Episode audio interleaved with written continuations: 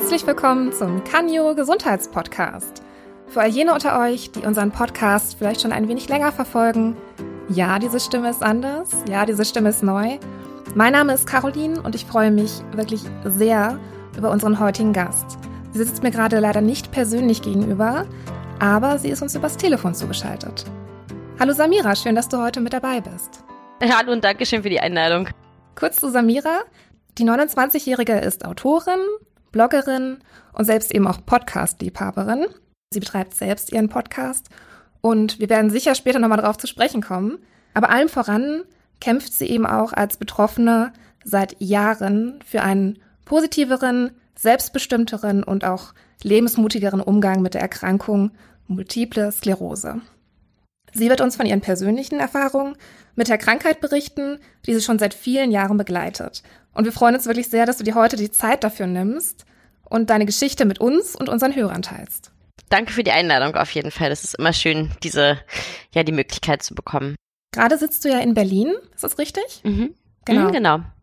Aber wir haben ja gerade schon auch darüber gesprochen, du fährst jetzt bald in Urlaub und bist auch so ja. sehr, sehr viel in der Welt unterwegs. Also du schreibst mhm. wirklich und arbeitest als digitale Nomadin, wie du dich selber nennst, und siehst dabei auch wirklich die schönsten Orte der Welt. Man kann dir dabei bei Instagram, Facebook und auch auf deinem Blog folgen eben. Da würde ich jetzt auch schon direkt zur ersten Frage kommen. Der eine oder andere könnte jetzt dabei denken, okay, das hätte ich jetzt bei ihr nicht gedacht, das mit Multiple Sklerose. Was würdest du solchen Leuten entgegnen?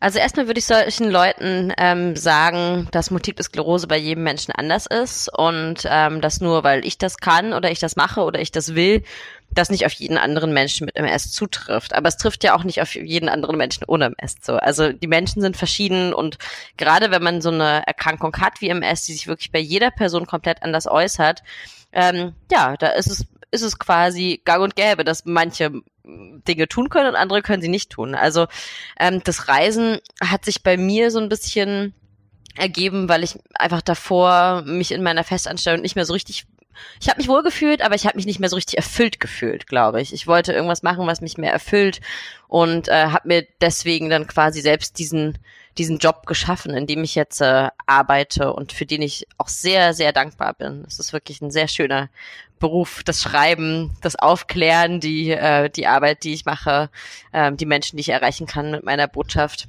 Ja, man, man hört es sehr gut raus, dieses Positive, dass du da erfahren hast jetzt, also indem du dich auch selber so ein bisschen vielleicht auch gefunden hast. Aber wann genau hast du dich denn dazu entschlossen, dein Leben so zu verändern?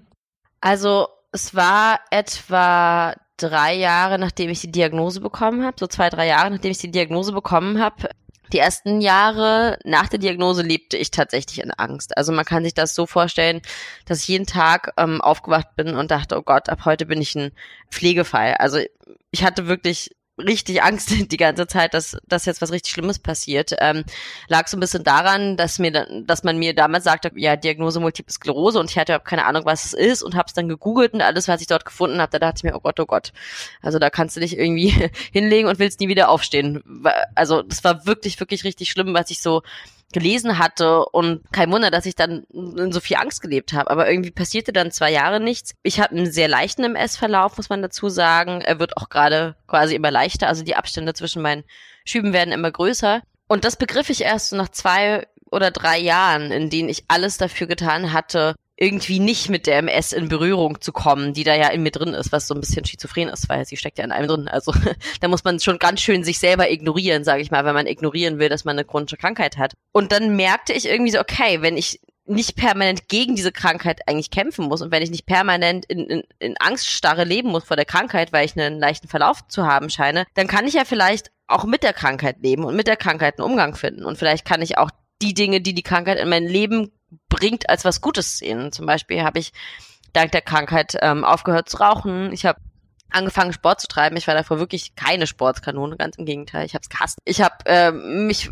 irgendwie von meinem Job gelöst und so. Ich habe endlich diesen Blog gestartet, den ich machen wollte. Also sind ganz viele positive Dinge eigentlich passiert. Und klar sind auch negative Dinge passiert. Aber ich wäre jetzt nicht an dem Punkt in meinem Leben und ich hätte nicht so wahnsinnig viel gelehrt, wären nicht auch diese negativen Dinge passiert. Also das Leben besteht ja nicht nur aus Sonnenschein und einer An Aneinanderreihung von irgendwie Hochgefühlen. Also wir werden nur durch die Summe unserer Erfahrungen, und dazu gehören definitiv auch die negativen Erfahrungen, ähm, zu der Person, die wir sind. Mhm. Ja, ja, das äh, kann man so ganz gut unterstreichen, glaube ich. Also war es jetzt im Endeffekt nicht die Diagnose direkt, die der den Ausschlag zugegeben hat, sondern vielmehr die Zeit, die Erfahrung, die Akzeptanz der Erkrankung und ja. ähm, auch dann einfach ja die der der Wille, da so ein bisschen einen anderen Blick auf diese Erkrankung zu werfen. Also eben nicht diese Horrorgeschichten, nenne ich es mal, vor allem hervorzuheben, sondern eben zu sagen, hey, man kann damit richtig gut leben.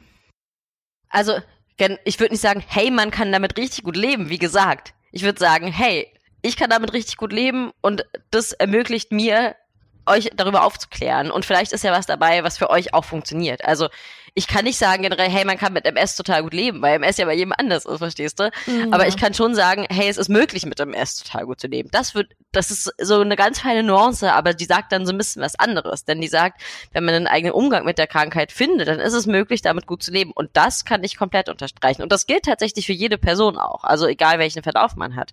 Und das ist ganz richtig, wie du es gesagt hast. Also es war nicht so, okay, Diagnose Krankheit und am nächsten Tag habe ich die Koffer gepackt und bin los. Also das dauert ja eine Weile, bis man so eine Hammerdiagnose verarbeitet hat. Ne?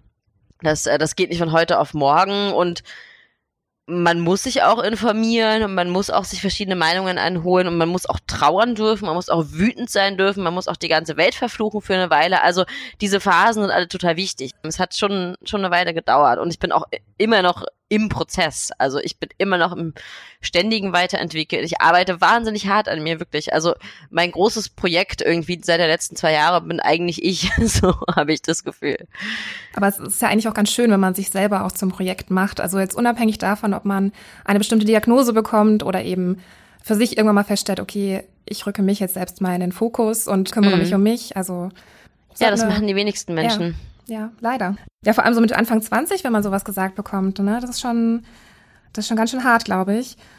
Was hat dich ja. denn, was hat dich denn eigentlich dazu bewogen, dann zu sagen, ich gehe jetzt mal zum Arzt? Was, was war da genau? Was hat dich aufhorchen lassen? Irgendwas stimmt da nicht mit mir, irgendwas ist da anders.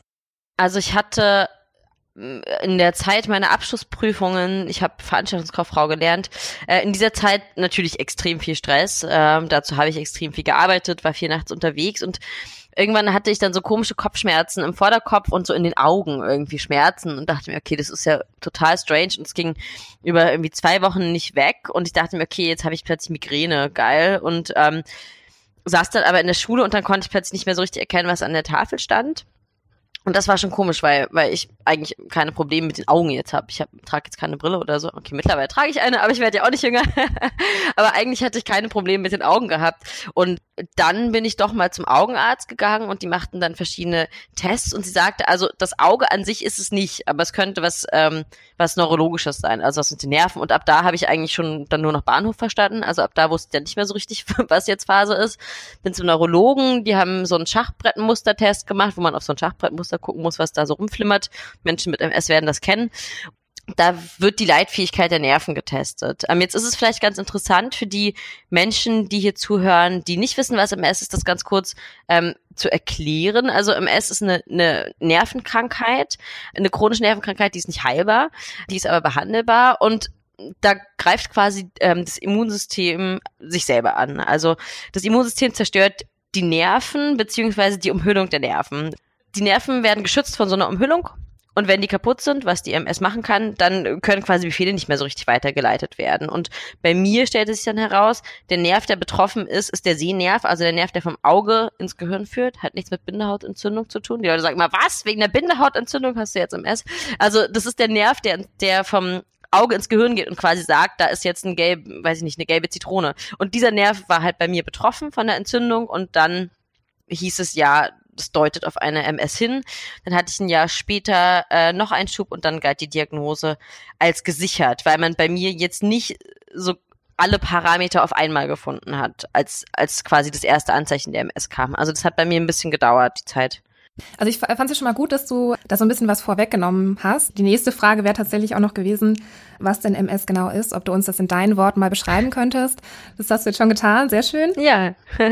das mit dem Sehnerv, das ist auch so, das gilt so ein bisschen als häufiger Anfang einer Multiple Sklerose. Das, genau. Ähm, ist nicht so selten, oder?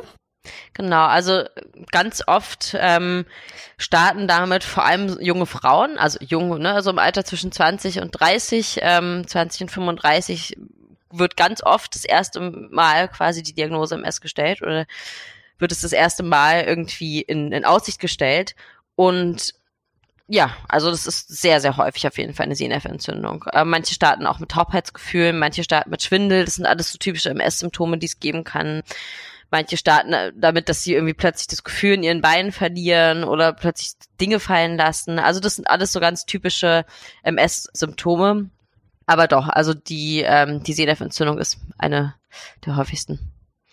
Hast du eine Vermutung, warum vor allem Frauen so, so häufig davon betroffen sind? Hast du da schon mal was gehört, zufälligerweise?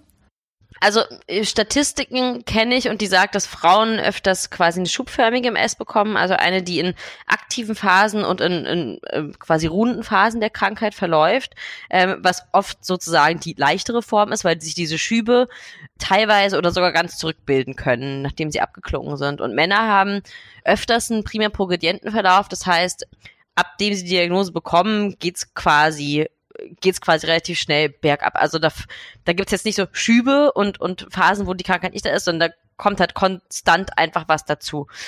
Warum das so ist, weiß ich nicht tatsächlich.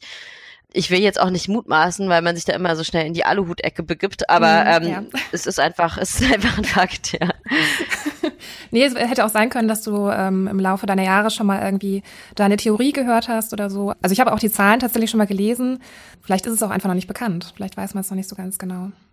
Also letztendlich, natürlich habe, natürlich denke ich viel nach und wie gesagt, ich arbeite irgendwie auch viel an mir und viel mit mir und natürlich gucke ich mir auch so die Leute an, die MS kriegen um mich herum und ich bestehe mit ganz vielen Leuten und ganz vielen Ärzten in Kontakt und was mir schon auffällt, ist, dass eigentlich alle Menschen, die MS haben, einen wahnsinnig hohen Anspruch an sich selber haben, äh, wahnsinnig perfektionistisch, wahnsinnig ungeduldig sind, in einem wahnsinnig hohen Druck und, und Stress leben, den sie natürlich selber machen. Also auch ich mache mir selber sehr viel Druck und sehr viel Stress und ähm, das ist so ein ganz krasser Ehrgeiz, der bei vielen Menschen mit MS da ist. Und das ist jetzt die Mutmaßung, aber vielleicht neigen auch Frauen einfach eher zu so einem Verhalten, zu so einem absoluten Perfektionismus, zu so einem, ich muss dieses und jenes noch machen und ich muss und ich muss und alles muss perfekt sein. Ich meine, das ist irgendwie halt auch voll das Frauending. Und das ist jetzt wirklich nur meine Mutmaßung. Aber ich denke schon, dass irgendwie, wie wir unser Leben haben, mit der MS was zu tun hat. Also sowohl mit dem Ausbrechen, alle bei fast allen bricht es halt in total der Stressphase aus. Äh, nach einer Trennung oder in irgendwie einer Prüfungssituation und nachdem das erste Kind da ist. Und irgendwie finde ich das schon bemerkenswert. Das ist mir einfach aufgefallen. Ja, das ist halt so ein Ausnahmezustand für den Körper, für die Psyche und dann reagiert der Körper ja. da anscheinend äh, nicht nur nach außen hin, sondern auch bei einigen vielleicht nach innen und ähm, ja und zieht einfach die Notbremse irgendwie. Genau, genau. Klingt zumindest mhm. sehr stark danach. Mhm. Du hattest vorhin schon mal angedeutet, dass du kurz nachdem du wohl die Diagnose bekommen hast oder auch einige, einige Zeit danach noch mit sehr dunklen Gedanken umgehen musstest. Was war denn direkt nach der Diagnose dein erster Gedanke? Kannst du dich da noch dran erinnern oder was war so deine Empfindung dann wirklich? Also ich, ich kann es mir halt gar nicht richtig vorstellen. Also es ist wahrscheinlich wirklich in Schock einfach nur. Ich persönlich hätte wahrscheinlich gar nicht so richtig gewusst, was, was bedeutet das jetzt. Vielleicht ein bisschen später wären die ersten Bilder aufgekommen von Menschen, die vielleicht auch im Rollstuhl sitzen. Aber so im allerersten Moment, ich hätte es, glaube ich, ehrlich gesagt nicht gewusst. Wie war das bei dir? Nee, ich habe es auch nicht gewusst. Ich dachte mir nur so, was? Osteoporose? Also, also ich hatte irgendwie mal eine Person in meinem ganz entfernten Bekanntenkreis gehabt, die, glaube ich, irgendwas hatte, was in die Richtung ging. So, also das war ungefähr so viel, wie ich wusste. So, aber ähm, ich hatte keine Ahnung, was es ist und irgendwie ich weiß nicht, also ich habe es halt dann gegoogelt und die Leute, ich glaube, das Schlimme war eigentlich, wie mich die Leute angeguckt haben, weil so, die haben mich angeguckt, als ob ich jetzt irgendwie äh, in, weiß ich nicht, im nächsten Jahr irgendwie, also als ob ich jetzt mit einem Bein im Grab stehe, haben die mich angeguckt. So das arme, kranke Mädchen. Und das ist jetzt eine Art und Weise, wie ich noch nie betrachtet worden bin in meinem Leben. Gott sei Dank werde ich so auch relativ selten betrachtet mittlerweile als das arme, kranke Mädchen. Äh, das ist jetzt keine Rolle, in der, in der man irgendwie gern ist. Aber das hat mich schon verunsichert, dass plötzlich alle mich so angucken waren, oh Mensch, oh je und so wo ich dachte, hä, ich weiß überhaupt nicht, was es ist. Aber natürlich, die Leute im Krankenhaus äh, kennen ja ganz andere Beispiele. Dann, als ich mich ein bisschen informierte, kam natürlich schon die große Angst vom, vom Rollstuhl und die große Angst vor der Behinderung und die große Angst vom ein Pflegefall zu werden. Und ich meine, ja, das sind halt echt keine schönen Sachen. Also ich meine, wer will schon bettlägerig sein, ja? Wer will schon irgendwie die Fähigkeit verlieren, seinen Körper und die ganzen Funktionen von dem Körper zu verlieren? Also das ist ja somit das Bedrohlichste überhaupt das war eine sehr, sehr schwere Phase, ja. Ich hatte mich davor auch gerade von meinem damaligen Freund getrennt und war irgendwie auch ziemlich alleine. Meine Mutter war gar nicht da, die war irgendwo in einer Mahnsee. Also das war alles schon, äh, schon sehr, sehr bedrohlich und sehr beängstigend. Und ich war in einem schrecklichen Krankenhaus mit irgendwie, äh, weiß ich nicht, vier alten Damen im, im Zimmer und äh, also oh Gott, ist das jetzt meine, meine Sparte sozusagen? Also ja, das war, äh, war heftigst auf jeden Fall.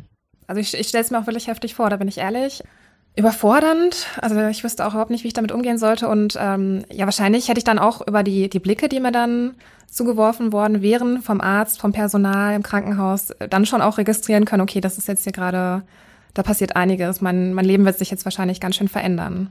Ich dachte gar nicht so sehr daran, dass sich mein Leben jetzt verändert, weil ich ja gar nicht wusste, was es ist. Also ich dachte, ich, in dem Moment dachte ich eigentlich nur, nee, nee, das wird alles schön so bleiben, wie es ist. Das ist, was ich dachte. Ich, ich werde genau so weitermachen, als wäre nichts. Das war, was ich in diesem Moment gedacht habe.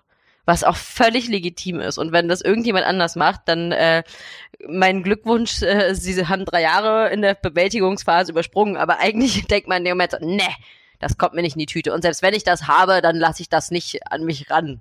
Es ist dann so ein Selbstschutz auch, oder? Dass man sagt, wenn ich nicht dran denke, wenn ich sage, ich schaffe das auch oder ich, ich habe das nicht, dann, äh, ja. dann haut man es auch nicht. So wie man das als Kind ja. kennt, ich mache die Augen zu, dann sieht mich auch keiner. Dann, äh, genau. wenn ich genau. mich nicht mit der Krankheit beschäftige, dann habe ich sie auch nicht.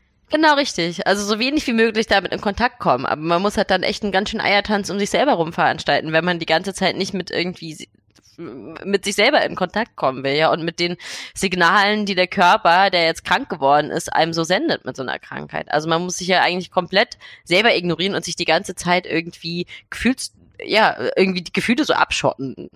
Das ist aber auch anstrengend, oder? Wenn, wenn der Körper an sich schon gegen einen arbeitet und wenn man sich dann noch mental so ein bisschen, also nicht, nicht auf sich hört, sondern darüber hinweg. Total.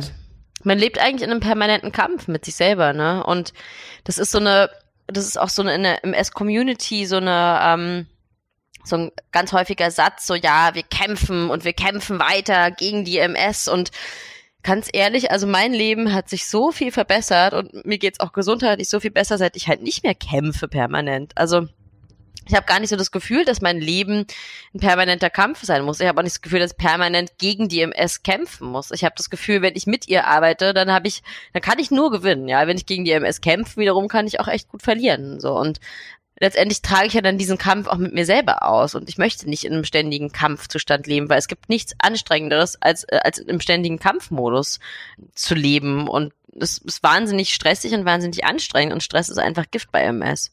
Also war jetzt so der, die Akzeptanz wirklich auch der Schlüssel dahin. Absolut. Akzeptanz habe ich die, doch, ich glaube, ich habe die Krankheit akzeptiert. Es ist äh, vielleicht nicht so Akzeptanz. Also ich finde, es gibt auch immer wieder Phasen, wo ich mir sage, verdammter Mist, ich habe keinen Bock, krank zu sein. Ich hasse diese blöde Krankheit unendlich doll. So, also Akzeptanz ist, ist auch irgendwie ein, ein fragiles Konstrukt, aber ich bin schon der Meinung, dass ich irgendwie gelernt habe, mich damit zu arrangieren, dass sie einfach da ist und äh, von ihr zu lernen und zu sagen, okay, ähm, jetzt ist es so, jetzt ist es eh so, wie es ist, jetzt mache ich, ähm, mache ich das Beste draus. Du hattest ja anfangs auch gesagt, dass du also ständig an dir arbeitest und vielleicht ist es ja auch mit dieser Akzeptanz so, dass man die ständig irgendwie nochmal neu hervorrufen muss. Das ist halt, gehört auch irgendwie zum, zum lebenslangen Prozess auch, oder? Ja, auf jeden Fall. Also das zu akzeptieren, wenn man quasi so eine Wutphase hat und zu wissen, dass das auch okay ist und dass es auch da sein darf und auch mal da sein muss äh, und dann trotzdem sich wieder zurückzurufen und zu sagen, so, und jetzt gucken wir einfach wieder nach vorne. Ja, spannend. Genau, jetzt hatten wir so ein bisschen den Blick nach vorne. Jetzt würde ich tatsächlich dich nochmal bitten, mit mir zurückzublicken, weil du hast jetzt selber die Diagnose bekommen, aber es ist natürlich auch, also es ist für einen selber schon ein Riesenschlag in die Magengrube. Aber wie hast du es denn dann deinen Nächsten, deiner Familie, deinen Freunden gesagt? Wie, wie waren deren Reaktionen? Also ich würde mich da unglaublich schwer tun, da den Menschen das zu sagen, die mir so wichtig sind und die ja auch für einen selber immer das Gute nur wollen. Wie, wie sagt man das den Menschen? Also da ich halt nicht so richtig wusste, was es ist, habe ich mich, glaube ich, gar nicht so schwer damit getan, das zu erzählen und habe es irgendwie zumindest meiner Familie und zu meinen engsten Freunden auch irgendwie sofort erzählt, weil ich war im Krankenhaus. Und ich habe da auch einfach Glück, dass ich in meinem Umfeld auf sehr viel Verständnis gestoßen bin. Und da hat sich jetzt niemand von meinen Freunden abgewendet oder so. Also ich weiß, es gibt auch andere Fälle und es bricht mir das Herz, wenn ich sowas höre, wie irgendwie teilweise in Familien sowas totgeschwiegen wird oder irgendwelche Familien, also teilweise, was ich da gehört habe, ja, dass die jetzt denken, dass irgendwie die Person vom Teufel besessen ist und so wirklich abstrakte Sachen. Äh, also das gibt's alles, aber ich hatte das Glück, dass einfach alle ähm, da waren für mich und ja, mich besucht haben und gesagt haben, wir schaffen das schon zusammen irgendwie. Und natürlich also ich war dann, glaube ich, so die, die meinte, ah, vielleicht musst du mich hier bald im Rollstuhl rumschieben, so ungefähr. Also jetzt würde ich sowas nicht mehr sagen, weil ich nicht, äh, nicht denke, dass ich im Rollstuhl sitzen werde. Und äh, selbst wenn, wird es irgendwie weitergehen natürlich das war, glaube ich, die einzige Art und Weise, wie ich damals irgendwie damit umgehen konnte. Halt. Also eher Sarkasmus oder ähm, Ja, so ein bisschen. Ja. Auch wenn so Sarkasmus jetzt mittlerweile auch überhaupt nicht mehr mein Stilmittel ist, um mit der MS umzugehen, weil so witzig ist es halt irgendwie auch nicht. Also ich meine, manchmal klar, kann man da schon einen Scherz drüber machen, aber ganz generell. Hast du den Eindruck, dass dieser Sarkasmus, den du am Anfang noch irgendwie angewendet hast, um damit umzugehen, auch noch Teil dieser Wutphase war? Also so, oh, jetzt habe ich habe ich das ausgerechnet und dass du das deswegen jetzt auch weniger machst, einfach weil es nicht mehr zu dir gehört, weil du es ak akzeptiert hast, damit umgehen kannst. Ja, ja, also am Anfang war schon dieses Warum ich ziemlich groß. Also nicht, warum ich und nicht jemand anderes, ja, nicht so, dass ich das jetzt jemand anderem wünschen würde, aber es war schon, dass ich mich natürlich gefragt habe, ob ich da irgendwie jetzt was für kann oder irgendwie, ob ich da irgendwie was zugetragen habe oder so. Doch, das schon es gibt einfach so viele Leute, die das machen und die äh, auch, es gibt auch teilweise irgendwie so Facebook-Gruppen und Accounts, wo das die Art und Weise ist, wie dort kommuniziert wird, über so Sarkasmus und ganz viel Hass und so weiter. Und das ist völlig legitim und wer das so machen möchte, der soll das bitte, bitte so machen. Aber es ist einfach nicht mehr mein Weg. Mein Weg ist irgendwie anders. Mein, mein Weg ist viel liebevoller und viel, viel ruhiger. Der ist gar nicht mehr so laut und so doll irgendwie. Stichwort liebevoll und nicht, nicht so laut. Also ähm, du betonst in deinen Blogbeiträgen auch immer wieder, dass du sehr dankbar bist für deinen milden Verlauf mhm. ähm, der Multiple Sklerose. Was bedeutet denn für dich eigentlich mild und ähm, welche Beschwerden bemerkst du bisher so an dir?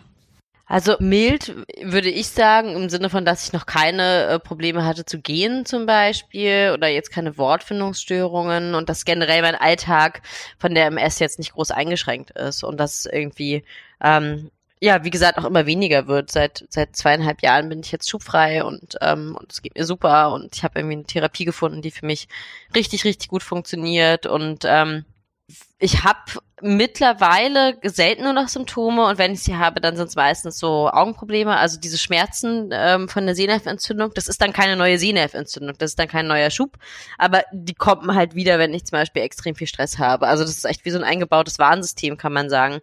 Ähm, ich habe oft mit so blöden Verspannungen im Rücken zu kämpfen, die durch irgendwie so, ja, wie so Muskelverkrampfungen kommen, was dann so ein bisschen in den Arm und ins Bein ausstrahlt. Also es ist jetzt nicht angenehm, aber ganz ehrlich, also ich will mich nicht beschweren. Wenn es dabei bleibt, dann äh, bin ich, äh, bin ich auf jeden Fall happy. So, so, damit kann ich mich echt gut arrangieren.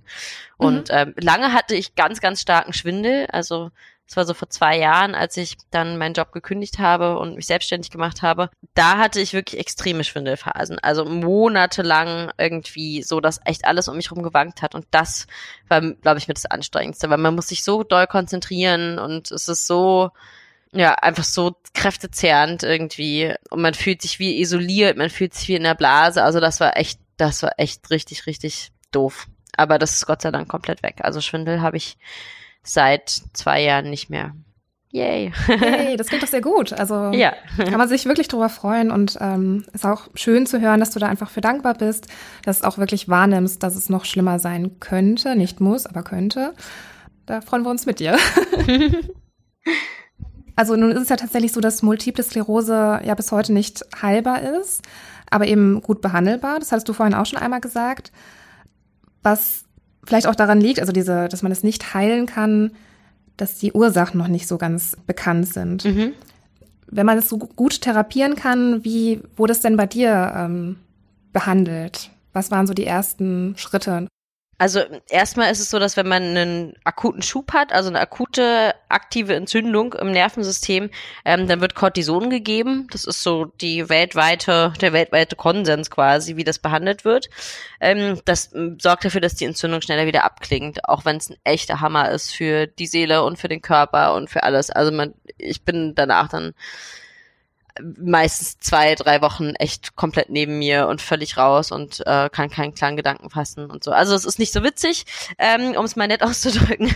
Und ähm, dann habe ich nach einem Jahr des Wartens auf die Diagnose quasi, danach habe ich angefangen, eine ganz normale Basistherapie zu machen. Da gibt es mittlerweile echt wahnsinnig viele Präparate, also wahnsinnig viele, ich weiß nicht, 13 oder 14 oder 18, irgendwie sowas. Ähm, also echt sehr, sehr viele. Im Gegensatz zu früher, noch vor 20 Jahren, konnte man Menschen mit einem S nichts geben. So, und daher kommen auch noch so das Bild, alle Menschen mit MS sitzen im Rollstuhl. Ähm, also man konnte früher tatsächlich MS nicht behandeln und man ist früher mit ziemlicher Wahrscheinlichkeit ein Pflegefall geworden und heute wird man äh, wird man einfach kein Pflegefall mehr. Irgendwie die Chancen, kein Pflegefall zu werden, stehen halt echt gut, sagen wir es mal so. Ähm, die stehen einfach gut. Das ist auch ein Fakt. Also da gibt es äh, Studien und Statistiken dazu, die das belegen, dass äh, definitiv nicht jeder äh, im Rollstuhl oder ein Pflegefall wird, sondern der Großteil der Menschen tatsächlich mit irgendwie geringen oder mittleren Einschränkungen bis ins hohe Alter noch leben kann. Und das sicherlich auch dank der Medikamente und auch sicherlich dank der Forschung. Auch wenn ich immer sage, man sollte sich jetzt nicht nur auf irgendwie eine Pille oder eine Infusion verlassen, sondern man muss auch so selber seinen Teil dazu beitragen ähm, und selber ein bisschen Verantwortung übernehmen. Ich habe dann diese äh, Basistherapie so drei Jahre, vier Jahre genommen und äh, bin im letzten Jahr gewechselt zu einer alternativen Therapie, äh, weil ich immer noch jedes Jahr einen Schub hatte und weil ich irgendwie immer noch ganz schön auch Angst hatte vor der Krankheit und mir einfach dachte, es muss irgendwie was Besseres geben. Ja, mein Arzt meinte, boah, das wirkt so toll bei dir, die Basistherapie. Und ich dachte so, hä, ich habe jedes Jahr einen Schub. Also wenn das jetzt so richtig toll sein soll, dann, äh, hm, dann ist es irgendwie nicht toll genug. Und bin dann auf das Coimbra-Protokoll gestoßen was eine alternative Therapie ist, die ist nicht, äh, nicht anerkannt hier in Deutschland. Ich glaube, die ist nirgends auf der Welt anerkannt. Äh, von einem brasilianischen Arzt entwickelt. Ähm, die arbeitet mit ultra hohen Dosen Vitamin D, also ganz, ganz, ganz, ganz hochdosiertes Vitamin D und äh, verschiedene andere Nahrungsergänzungsmittel. Ähm, man darf das nur zusammen mit einem ausgebildeten Protokollarzt machen, diese Therapie. Sie wird von den Krankenkassen nicht übernommen, also ich finanziere alles komplett selber, was meine Krankheit angeht. Ist ein teurer Spaß, so eine Krankheit, kann ich nicht empfehlen. Aber mit der Therapie fahre ich tatsächlich richtig gut. Also ich ich kann es nicht anders sagen. Bei mir funktioniert sie richtig, richtig gut. Ähm, es gibt natürlich auch Menschen, wo sie nicht gut funktioniert. Also gerade Menschen, die schon im, im primär progredienten oder im sekundär progredienten Verlauf sind.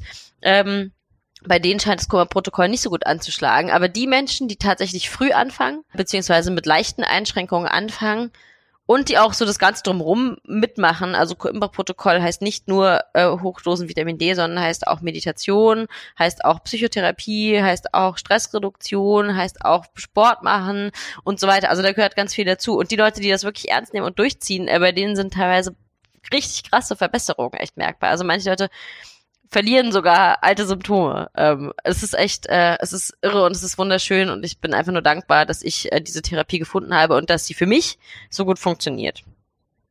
Ja, vor allem, dass man dann auch aktiv wirklich ähm, selbst was tun kann. Also man, man beschäftigt sich mit sich selber wahrscheinlich sehr intensiv. Es ist so ein ganzheitliches Programm. Es ist nicht nur, man schluckt irgendwie eine, eine Tablette und dann hofft man, dass es irgendwie funktioniert. Und du hast ja gesagt, es hat ja wohl für dich, für dich persönlich nicht so gut funktioniert da ist das, glaube ich, schon hilfreich, wenn man das Gefühl bekommt, man kann, man kann es in die Hand nehmen, man kann selber aktiv ja. sich selbst helfen also das, ein bisschen, ja. Das Gefühl habe ich schon, man muss es halt wollen. Und ich sage auch, nicht jeder Mensch muss das wollen. Nicht jeder Mensch fühlt sich immer in der Lage, jetzt Verantwortung irgendwie zu übernehmen. Also das, das ist einfach ein Prozess. Und ähm, ja, man muss halt auch wissen, das fordert dann irgendwie Zeit und das fordert irgendwie ja, das fordert so eine gewisse Überzeugung auch, dass, dass man das macht. Und viele sagen einfach nur, boah, ich will überhaupt nichts von meiner MS wissen, ich schluck eine Pille und gut ist. Und, und auch diese Phase ist irgendwie legitim und muss auch sein. Aber ich finde schon, dass man zwischendurch, ob man jetzt bei einer pharmakologischen Therapie oder einer alternativen Therapie ist, man sollte zwischendurch immer wieder seine Entscheidungen hinterfragen und immer wieder fragen, würde ich mit meinem jetzigen Wissensstand immer noch dieselbe Entscheidung treffen? Ich bin auf deinem Blog tatsächlich, also chronisch fabelhaft, so heißt ja dein Blog, darauf aufmerksam geworden, dass du dich auch tatsächlich über medizinisches Cannabis informiert hast und dir überlegt hast, dass es doch vielleicht auch bei akuten und schubbedingten Verspannungen helfen könnte. Was waren noch so die Argumente für dich, dass ähm, du jetzt einfach gesagt hast, du möchtest deine MS-Behandlung mit Cannabis vielleicht weiter gestalten oder oder ergänzen ja, vielleicht. Ergänzen, hm? genau.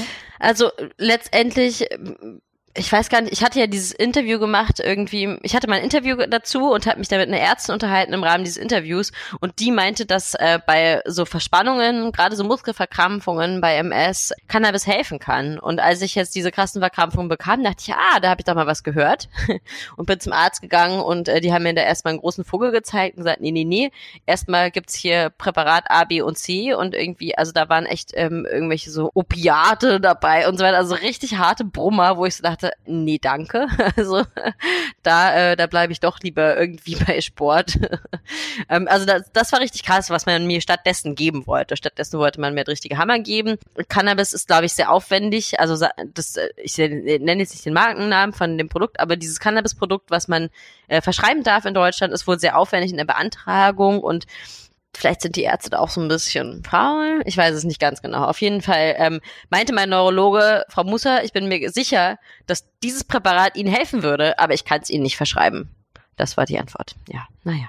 Ja, da, da weiß man tatsächlich nicht, was man dazu sagen soll. Da Nein, schüttelt man einfach nur den Kopf, aber ähm, ja. Ja. Vielleicht ändert sich das ja in Zukunft. Wer weiß. Ich hoffe es, ganz ehrlich, ich hoffe es, weil äh, die ganze Zeit nur auf Chemiekeulen zu setzen, äh, muss ja gar nicht sein. Also warum nimmt man nicht auch so ein bisschen was, was in der Natur vorkommt? Es ist immer, es ist ja trotzdem ein Produkt der Pharmaindustrie, ja. Der gibt mir jetzt nicht irgendwie bunte Pollen und sagt, rauch die mal. Also so funktioniert's ja auch nicht. Das ist ja ein Medikament, was, was ich da bekommen hätte. Also ähm, insofern denke ich mir, also alles andere darf irgendwie verschrieben werden. Nur das darf nicht verschrieben werden, weil ich noch nicht am Ende der Fahnenstange mit allen Keulen angekommen bin, die man mir sonst so reindrücken kann. Wir schauen mal, wie es dann weitergeht.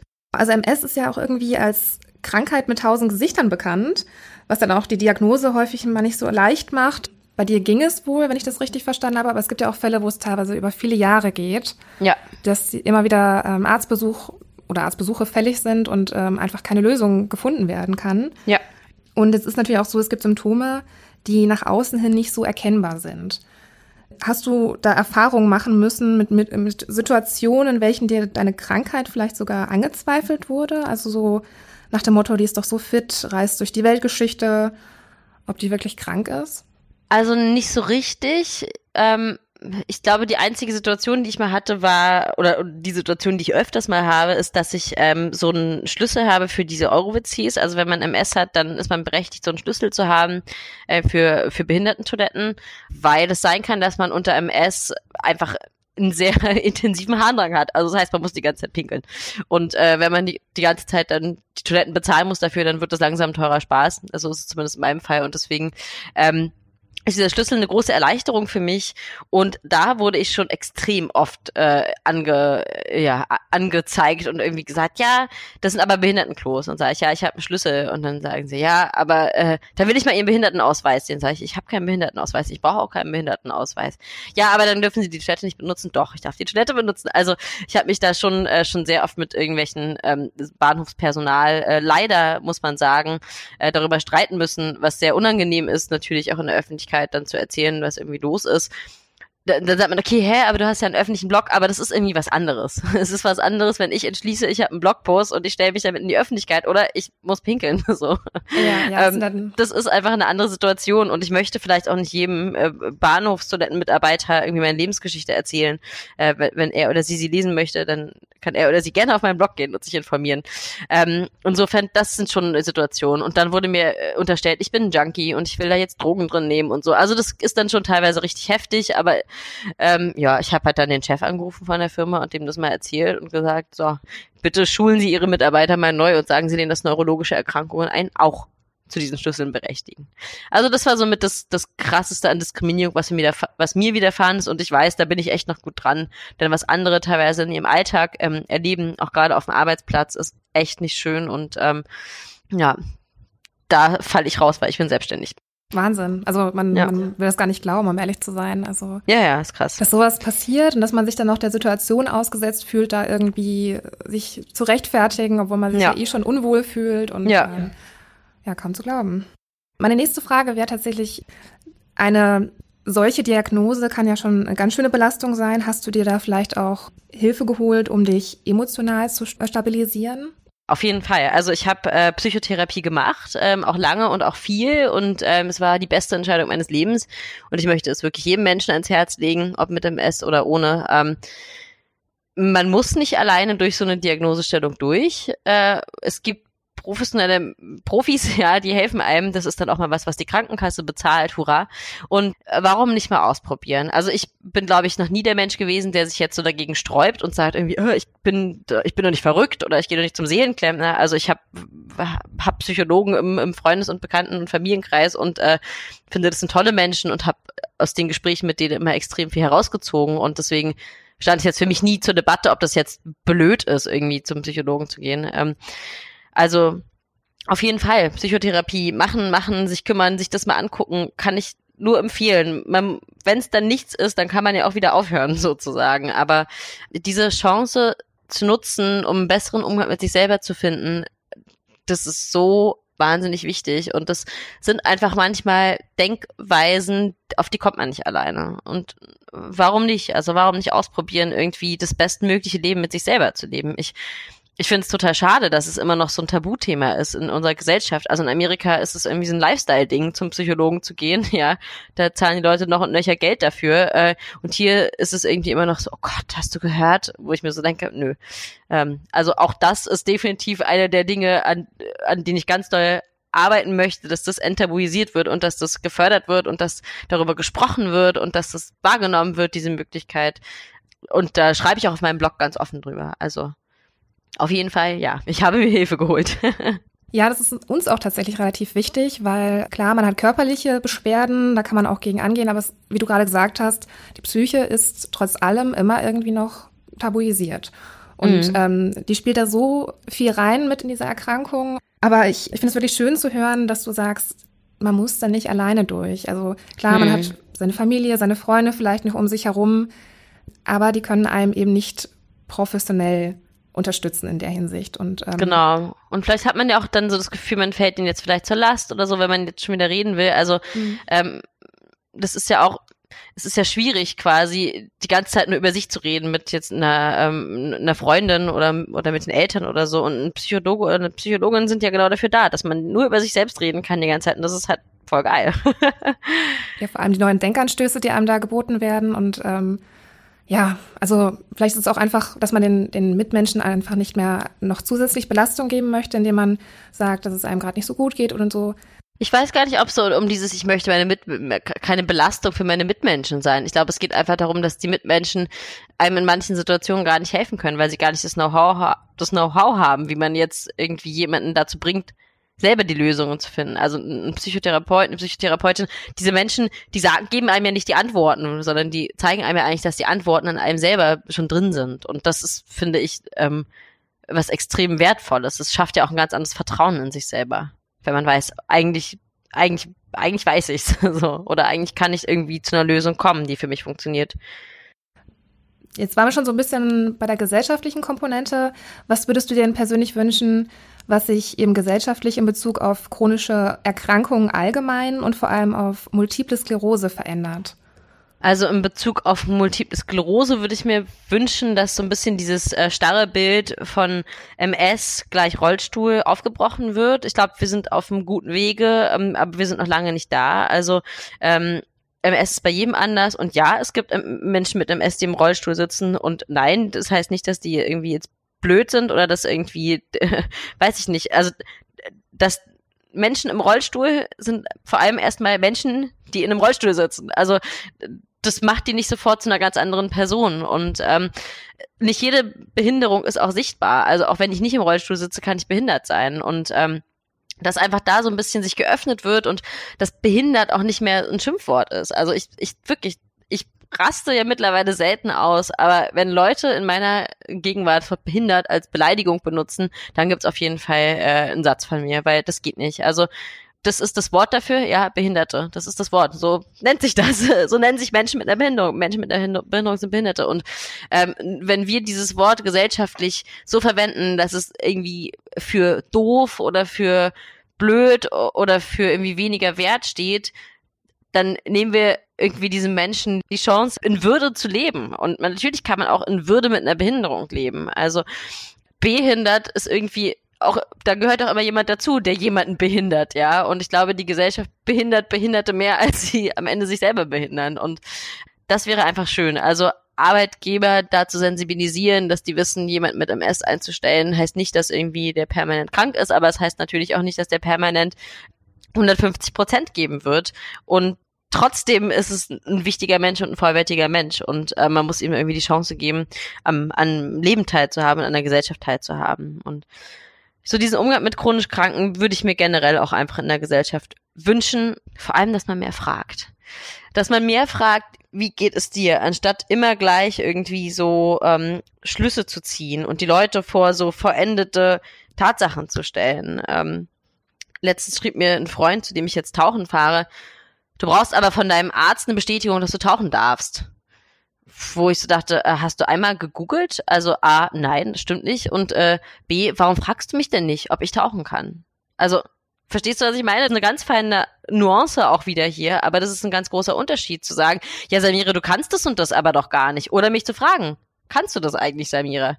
So gibt man den Menschen halt einfach die Chance, für sich selber einzustehen und, und selber zu sagen, so geht's mir, weil jede Erkrankung anders ist. Und das wäre mir einfach extrem wichtig. Und so könnte man Menschen mit chronischen Krankheiten extremes Leben erleichtern und auch mehr, ja, mehr Selbstbewusstsein wiedergeben. Dass man den Menschen einfach die Gelegenheit gibt, selbst kommunizieren zu können, was kann ich, was kann ich leisten, was möchte ich vielleicht auch nicht. Ja, es ist so einfach. Tatsächlich einfach mal fragen. Wie, wie erfährt man, wie es funktioniert? Man fragt die Menschen am besten. Ich glaube, das gilt so generell. Also ob nun mit, ja. ob man erkrankt ist oder einfach der gesellschaftliche Umgang, dass man sich häufiger mal austauscht. Wie geht es dir? Was ja. möchtest du? Was kannst du? Genau, mhm, da bin mhm. ich ganz bei dir. ähm, genau. Gibt es denn jetzt noch so ganz allgemein irgendwas, was du den Menschen und den Hörern draußen mit auf den Weg geben möchtest?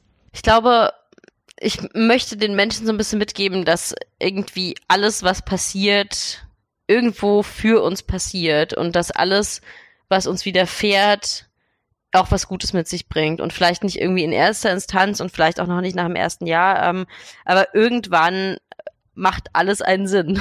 also ich glaube, man kann sein Leben so leben, als ob alles, was einem widerfährt, einem aus irgendeinem Grund widerfährt. Und seit ich damit angefangen habe, ist mein Leben irgendwie deutlich leichter geworden. Das heißt nicht, dass mein Leben immer leicht ist oder immer schön ist. Also ich habe auch echt ähm, immer noch blöde Tage und Wochen. Aber so, auch wenn dann ein blöder Tag oder eine blöde Woche da ist oder wenn was Blödes passiert oder es mir irgendwie seelisch oder körperlich schlecht geht, denke ich mir, das hat schon alles so seinen Sinn. Das, das wird sich alles finden, warum das jetzt so ist. Und das hat mir einfach ganz viel Angst abgenommen und hat mir ganz viel Vertrauen gegeben. Und es ist nicht, weil mein Leben leichter ist als irgendwie äh, andere Leben oder so, äh, sondern es ist einfach eine Wahl, die ich treffe. Weil mein Leben passiert ja so oder so und dann kann ich es auch mit, mit Zuversicht leben und mit Vertrauen leben. Es ist einfach eine Wahl und die habe ich und die habe ich so getroffen und seitdem, ja, ist es irgendwie schöner und sonniger geworden. ich fand jetzt gerade deine Formulierung ganz schön, dass du gesagt hast, dass alles für uns passiert. Also mhm. nicht, nicht uns passiert, also wirklich, dass es uns einfach passiert, wir damit umgehen müssen so unbedingt, aber sondern für klingt ja auch so ein bisschen nach einem Geschenk, würde ich fast sagen. Ähm, ja, das äh, klingt doch sehr schön, so ein Abschluss, sehr positiv.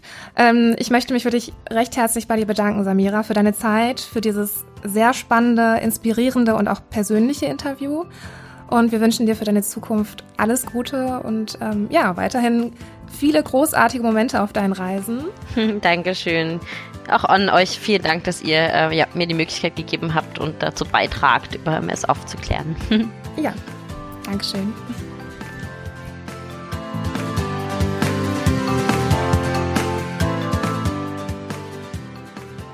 Dir hat die heutige Podcast-Folge gefallen? Dann lass uns doch gerne einen Like oder Kommentar da. Oder schick uns eine E-Mail an podcast.canyo.de.